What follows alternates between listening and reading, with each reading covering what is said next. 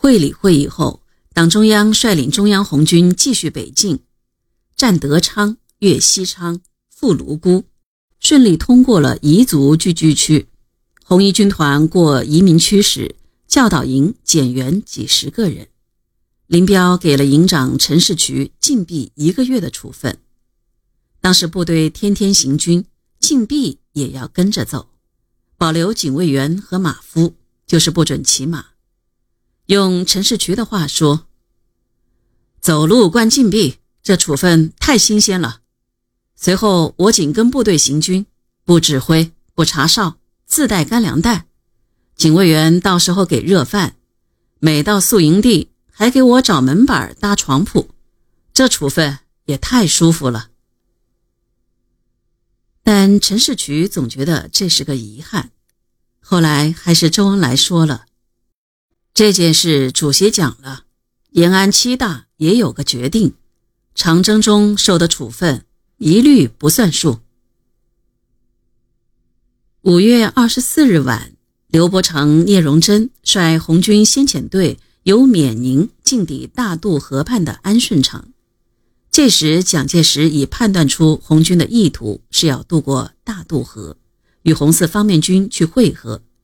他急调中央军和川军加强大渡河以北的防御，企图凭借大渡河天险，让红军成为第二个石达开。如何尽快渡过大渡河，成为毛泽东和其他军委首长。最关心的问题。大渡河是岷江最大的支流，两岸丛山耸立，河道陡峻，险滩密布，水流湍急。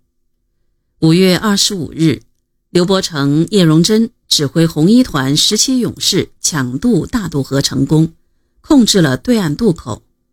但当时只有四只渡船，其中三只是破的，需要修理。大队红军在此处渡江是不可能的。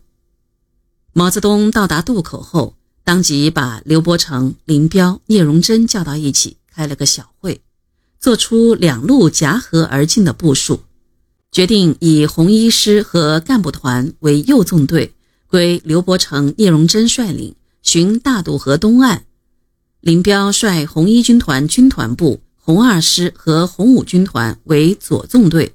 循大渡河西岸，同时向安顺场西北的泸定桥急进，袭取该桥。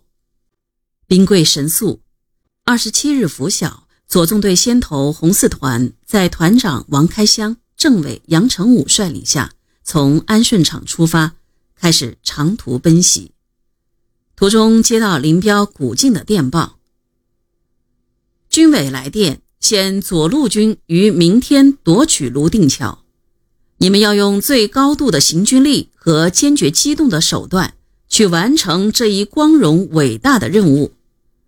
你们要在此次战斗中突破过去夺取道州和五团、夺取鸭溪一天跑一百六十里的记录。